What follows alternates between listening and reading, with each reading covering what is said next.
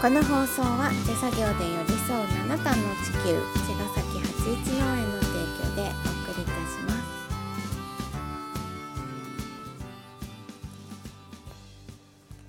八一農園園長ゆうですファーマーアキラです。八一オーガニックラジオ。本日もよろしくおよ願ろいししくお願ます。いしますなんだかリマインドが入りましたうね。ん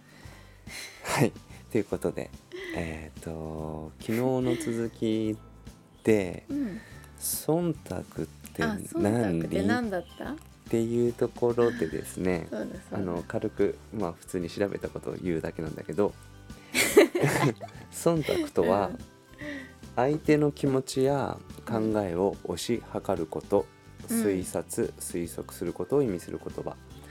うーんということなんですね。 何今日忙しいよなのかな、うんそうそう。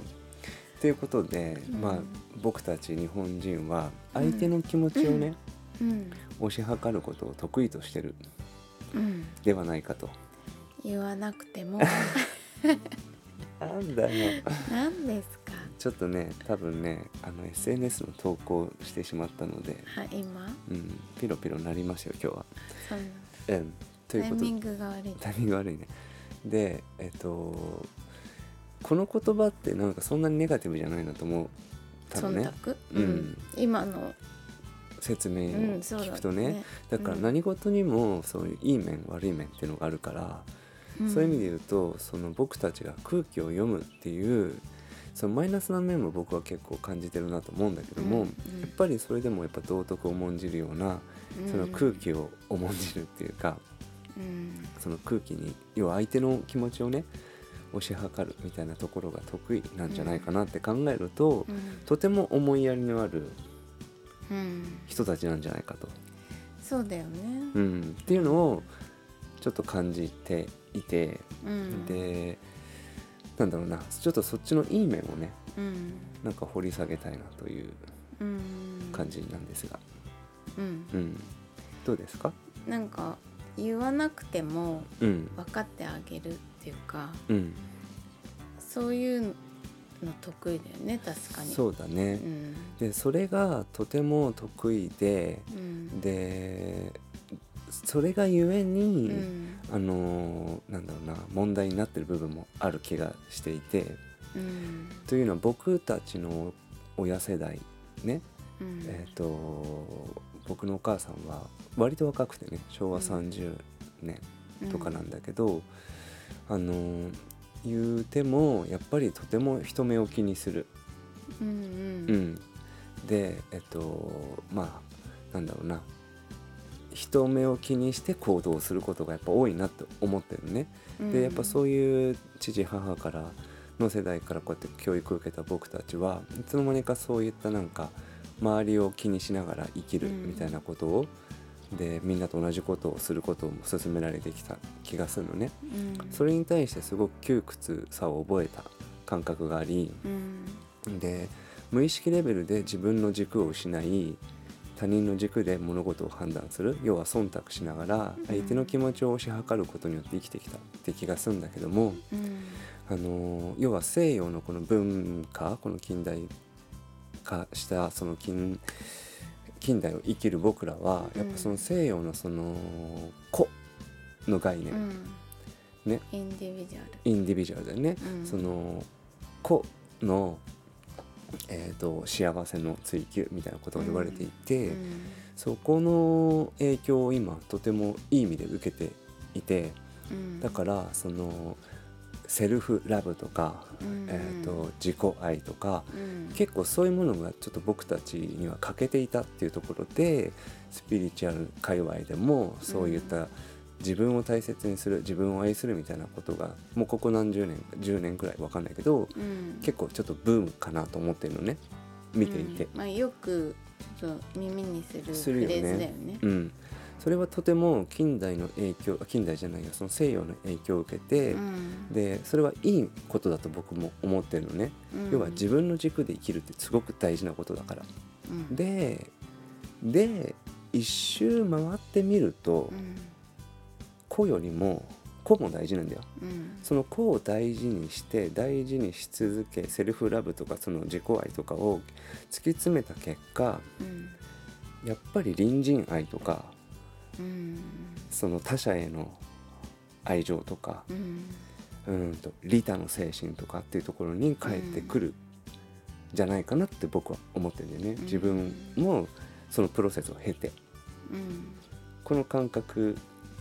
わかる かなゆりちゃんうん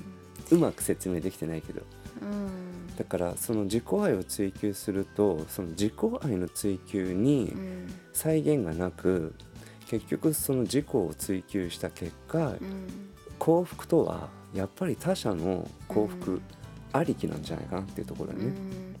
そのよく言われるさセルフラブとか自己愛とかっていうのは、えっ、とその外に軸を持つのではなくまず自分が自分を認めてうん自分を要はすごい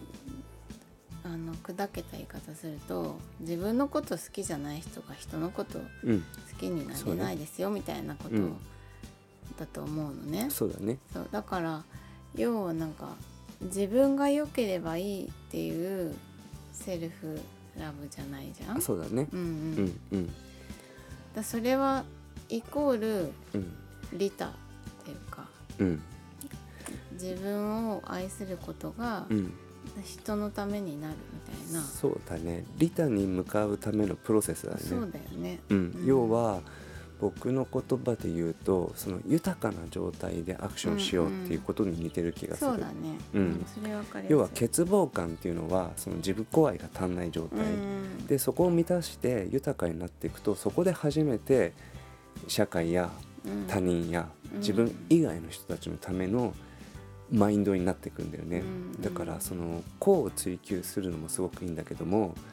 個の追求はやっぱり究極はその利他のためにある感覚があってうんでそうなるとこのぐるっと一周回ると日本人っていうのはその他者へのその他人の気持ちをねその相手の気持ちを推し量ることにすごい長けてるから、うんこれ多分すごくメリットなんだと思う。うん僕たち日本人の強みだと思うう。んそうだよんねこれを、まあ、今のところデメリットがちょっと多いかなと思ってきたんだけどうん昨日の対話を通じてあのラジオね10分でうんうん終わってずっと今日考えてたんだけどっていうのを今シェアしてて、うんうんあのー両方大事だよって話かな。うんうんだけど順番としてはもし欠乏感を感じてんだったらまず自分だよねっていう話、うんうんうんで自分だけを満たし続けても決してやっぱ幸せにはならない。うんうん、そこは戦争とか相手の、まあ、欠乏感は本当良くないなと思うから、まずは満たすことすごく大事なんだけどそれなぜ何のためかそれは何のためなのかっていうことを、まあ、うんおのの考えたらいいかなと思うう、うんん、なんで自分を愛さなきゃいけないかうんなぜ自分を満たす必要があるのかってこと、ううんん、なんで自分が幸せじゃないといけないのかってことを、おのおのが考えた結果にうん僕ら日本人としてのアイデンティティが復活しうんその相手を思いやるこの思いやりの心、うんうんこのせ国民性というか精神性がうんめっちゃくちゃワークする感覚がありますう、んううんんそうだねそうなの昨日の対話からまあ今日につながっていて、まあうん、こういうのを哲学対話でやりたいなって感じなんだ けどう、んうんうん、そうじゃあまあ答えはなくていいってそう答えはない今今日の僕のうんフィードバックっていうかうんうんシェアなんだけど、また明日変わるかもしれんけどって感 じで、まあ、常にね日々進化していきたいなと思います、はいはい、成長していきましょうはいじゃあまた明日